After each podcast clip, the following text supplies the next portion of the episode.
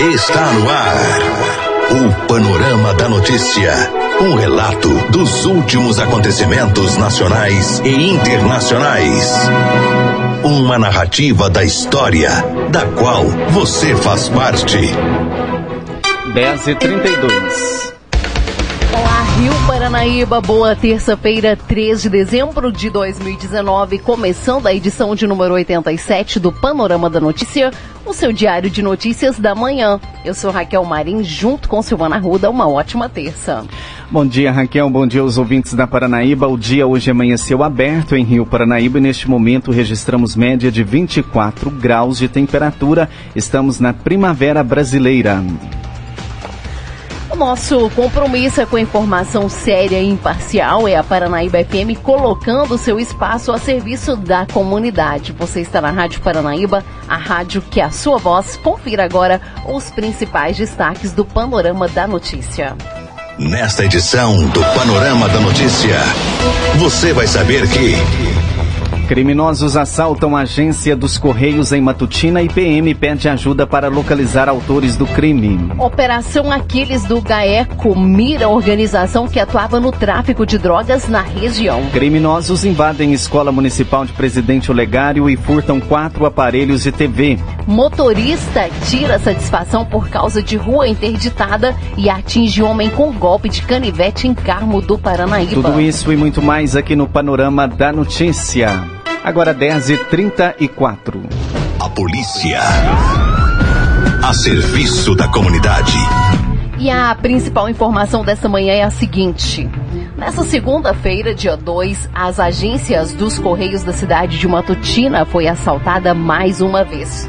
O crime ocorreu durante o horário de almoço após um funcionário da agência ter sido rendido por um indivíduo que adentrou para a agência e roubou uma quantia de dinheiro, a qual estava dentro do cofre. A PM desconfia que dois autores de um roubo de veículo ocorrido em tiros nesse domingo sejam os responsáveis pelo assalto cometido na agência dos Correios da cidade de Matutina.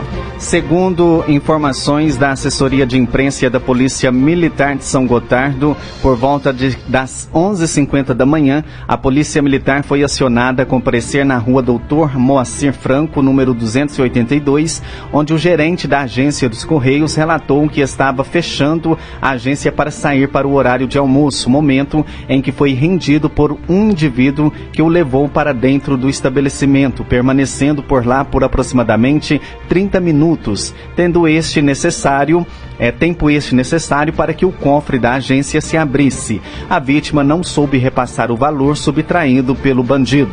Na data do dia 1 dois autores apresentando cerca de 20 anos de idade, porte físico magro, roubaram um veículo Fiat Estrada, placas QNY 2072, cor vermelha, cabine simples, na zona, é, na zona rural do município de Tiros.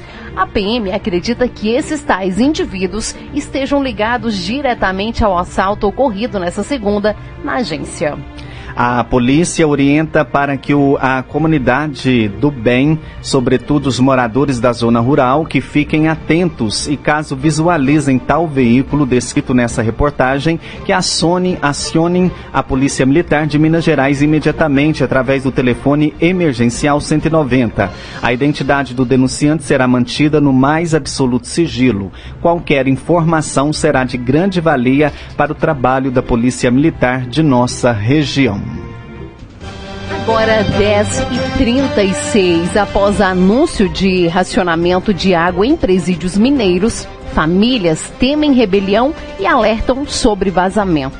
As informações são de Priscila Mendes racionamento de água nas unidades prisionais do Estado, que começou a valer desde o último domingo, traz um misto de indignação e temor por parte de parentes daqueles que estão encarcerados. Segundo a Sejusp, a Secretaria de Justiça e Segurança Pública de Minas, a medida é necessária para evitar desperdício do dinheiro público.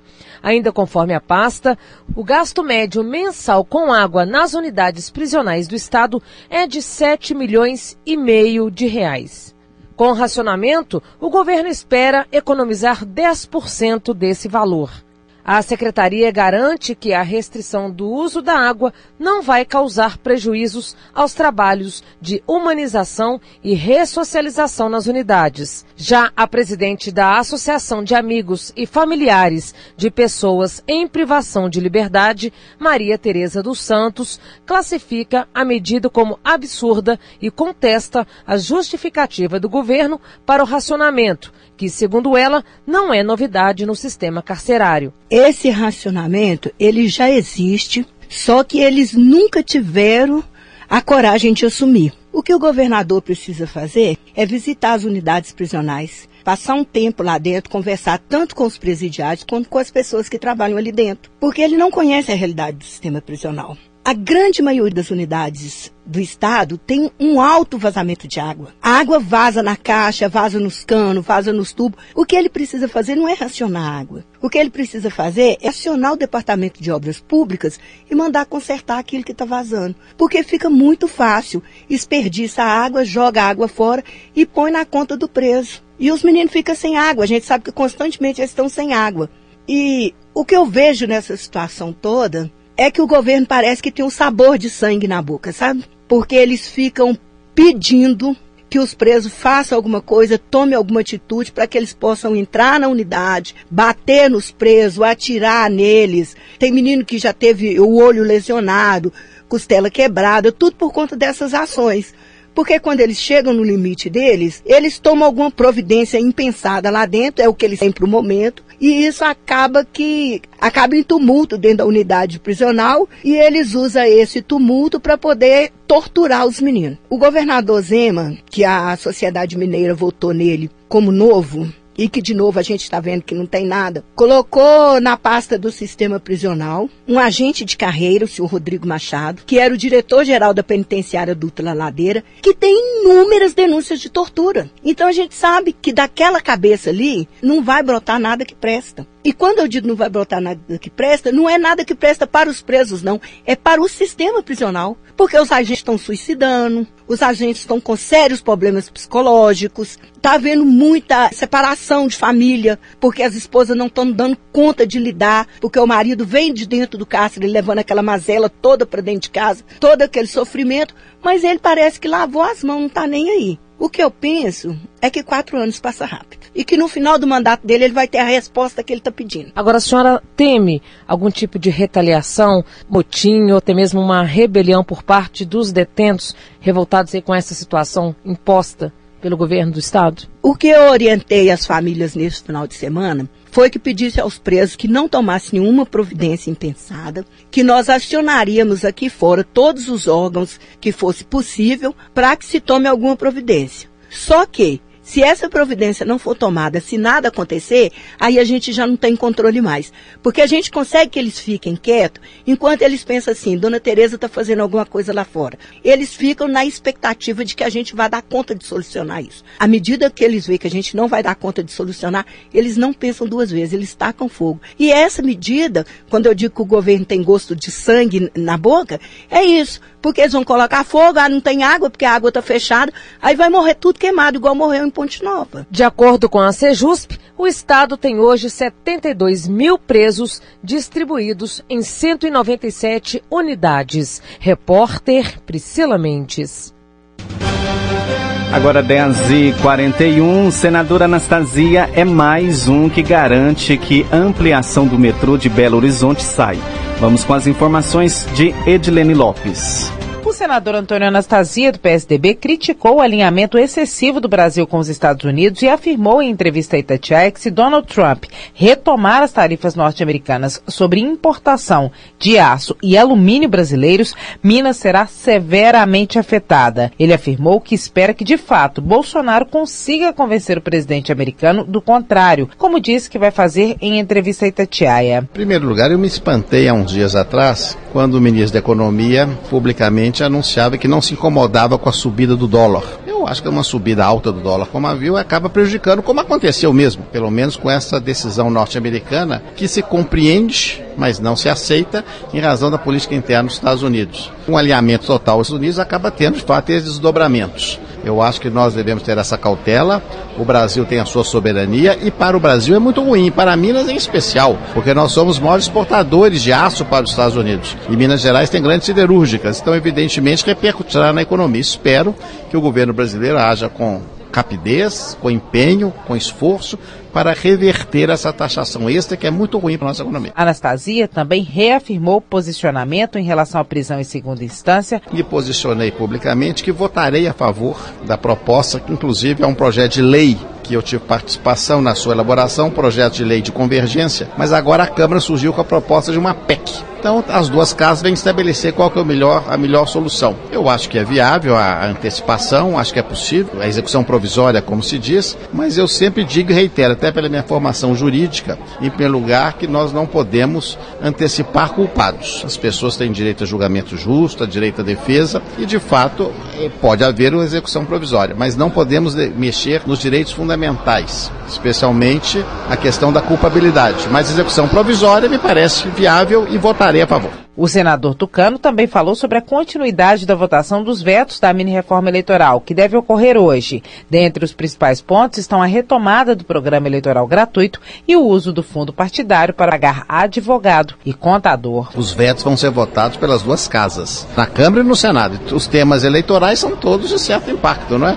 São temas polêmicos mas que se discutem naturalmente a questão dos comerciais na televisão, questão de tempo de televisão, é, são matérias controversas. É bom lembrar que o Senado votou contrário a essas medidas. Anastasia também disse que dessa vez a ampliação do metrô na capital sai, apesar da desconfiança da população em relação ao tema. De fato, o tema do metrô é um tema muito antigo e nós sabemos as dificuldades do passado. E é bom lembrar que, do ponto de vista prático, o último trilho foi colocado em 2002, ou seja, praticamente há quase 20 anos atrás, 18 anos atrás. Mas há de fato uma boa perspectiva, porque nós tivemos a possibilidade agora do pagamento de uma multa por parte da VLI de 1 bilhão e 200 milhões de reais e o dinheiro dessa multa, conforme o próprio Ministério da Infraestrutura negociou com a bancada federal, tendo à frente o deputado Diego Andrade e todos os demais colegas, deputados e senadores, no sentido dessa verba ser destinada para a melhoria do nosso metrô, especialmente na recuperação do ramal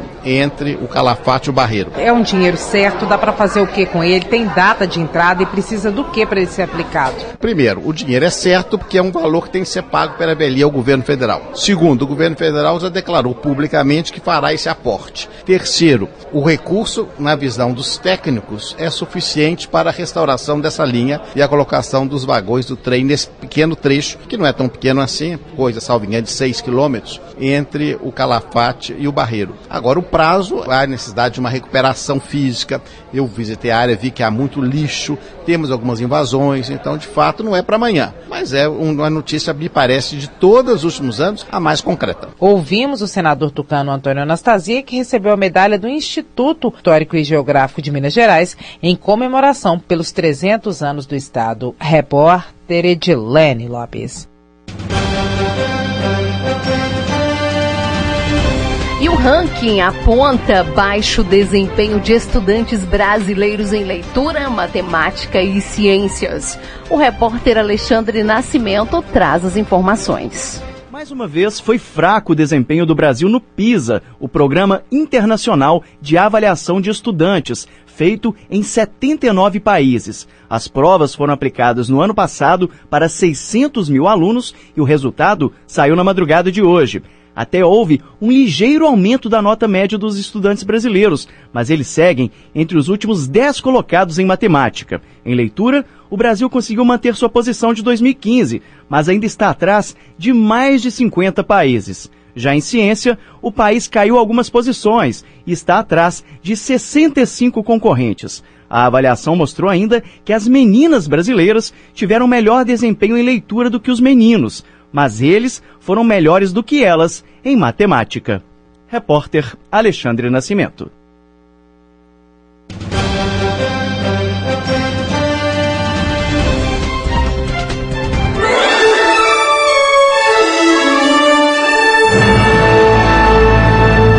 Após um pequeno intervalo, novas notícias.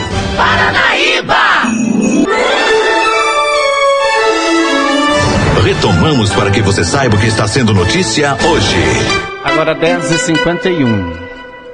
A polícia. A serviço da comunidade. E a unidade do GAECO de Patos de Minas desencadeou na manhã desta segunda-feira a Operação Aquiles. Com o apoio da Polícia Militar, estão sendo cumpridos 38 mandados de busca e apreensão e 38 mandados de prisão contra uma organização criminosa que tem como base a cidade de Uberaba e que tem ramificações em outros municípios como Monte Carmelo, Coromandel, Patrocínio, Uberaba, Delta, Prata e Uberlândia mais de 170 policiais, militares, aeronaves, drones, cães, promotores de justiça, analistas do Ministério Público e serventuários do Poder Judiciário participaram da Operação Aquiles os mandados de prisão expedidos pela Justiça Estadual da Comarca de Monte Carmelo têm como alvo integrantes de uma organização que, segundo o Ministério Público, agiam em comunhão de esforços na prática de tráfico de drogas, comércio ilegal de arma de fogo, comercialização de medicamento abortivo, anfetaminas, homicídios, corrupção e lavagem de capitais e para obter vantagem de qualquer natureza. A investigação teve início em fevereiro deste ano e contou com diversas medidas investigativas dentre elas interceptação telefônica e ação controlada que contribuíram para a elucidação de diversos crimes. Foram identificados 38 sujeitos ativos que atuam no empreendimento criminoso. Segundo o Ministério Público, a deflagração da operação visa garantir a ordem pública, assegurar a aplicação da lei penal, atender à conveniência da instrução criminal e angariar mais provas dos crimes praticados. O comando da organização era exercido por dois indivíduos. Um deles, MSN, que cumpria pena em regime semiaberto na penitenciária professora Luísio Inácio de Oliveira, em Uberaba, ao sair pela manhã, todos os dias se dedicava exclusivamente ao empreendimento criminoso, sendo responsável por distribuir cocaína e crack para diversas cidades do estado de Minas Gerais e até para outras unidades da federação. Apurou-se ainda a existência de outra sociedade coletiva integrada por pessoas que, com estabilidade e deliberadamente, se uniram para, mediante o tráfico de drogas e outros crimes, obter vantagens de qualquer natureza na cidade é, de Prata, sobre o comando aí de WMS. Agora 10h53, saiba quais são as regras para transportar bagagens em ônibus de viagem em Minas Gerais.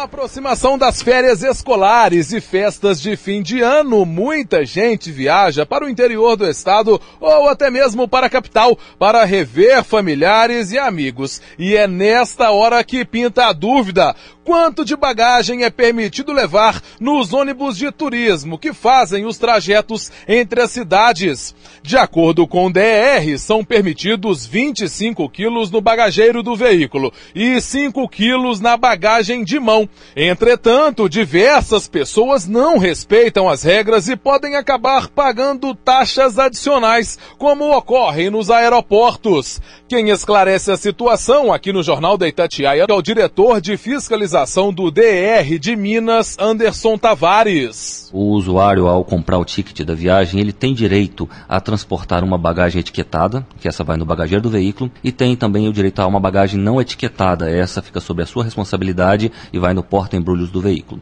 A bagagem etiquetada, ela fica limitada a 25 quilos ou a 0,3 metros cúbicos. A bagagem não etiquetada, o limite dela são 5 quilos e ela não pode também comprometer a segurança e o conforto dos usuários.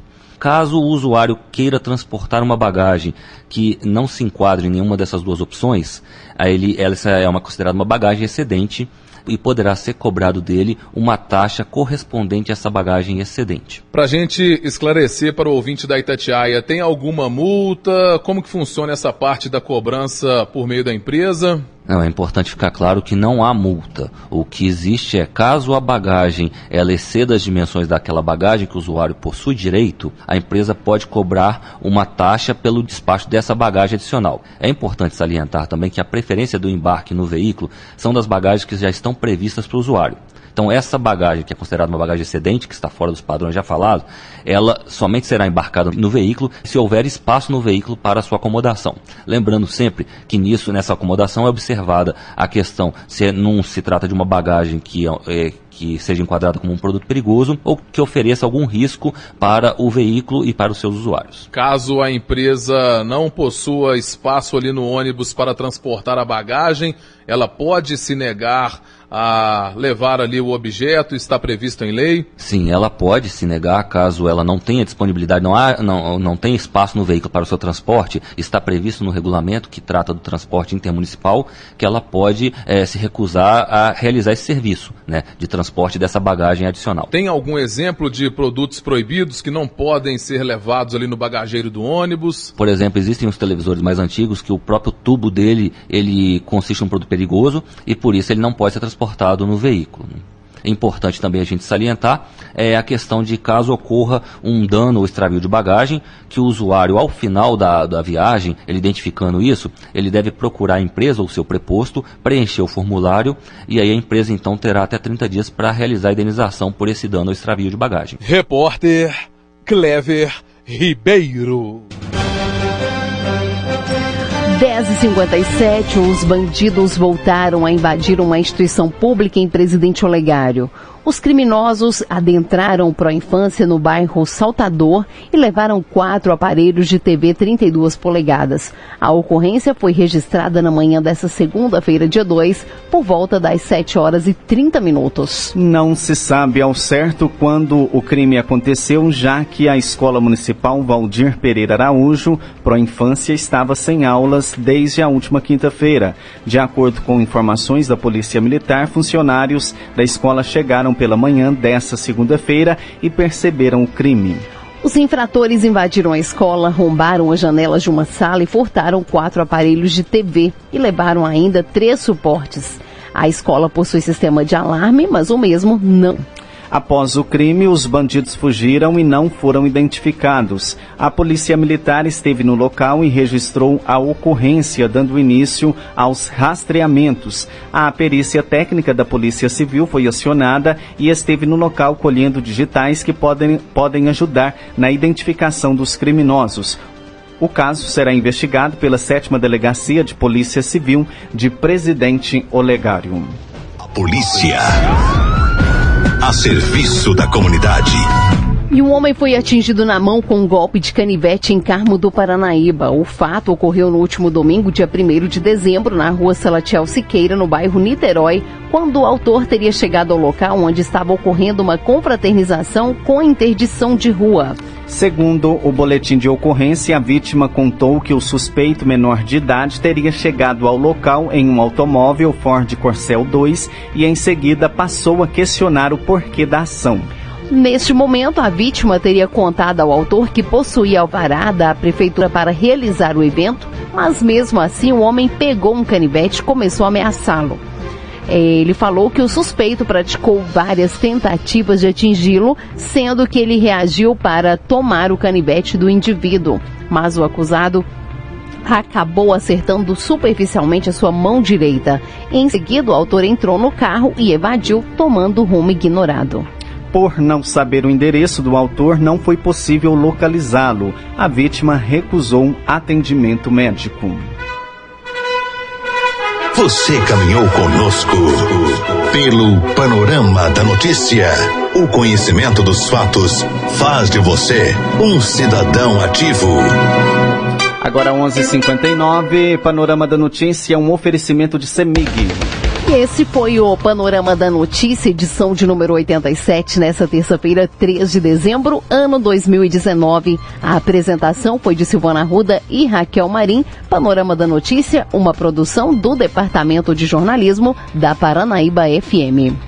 O Panorama da Notícia é multiplataforma. Além do site, você encontra este programa disponível no YouTube e no podcast do Spotify. Agradecemos o carinho de sua audiência e continue com a programação da Paranaíba FM. Fiquem com Deus. Bom dia, Rio Paranaíba.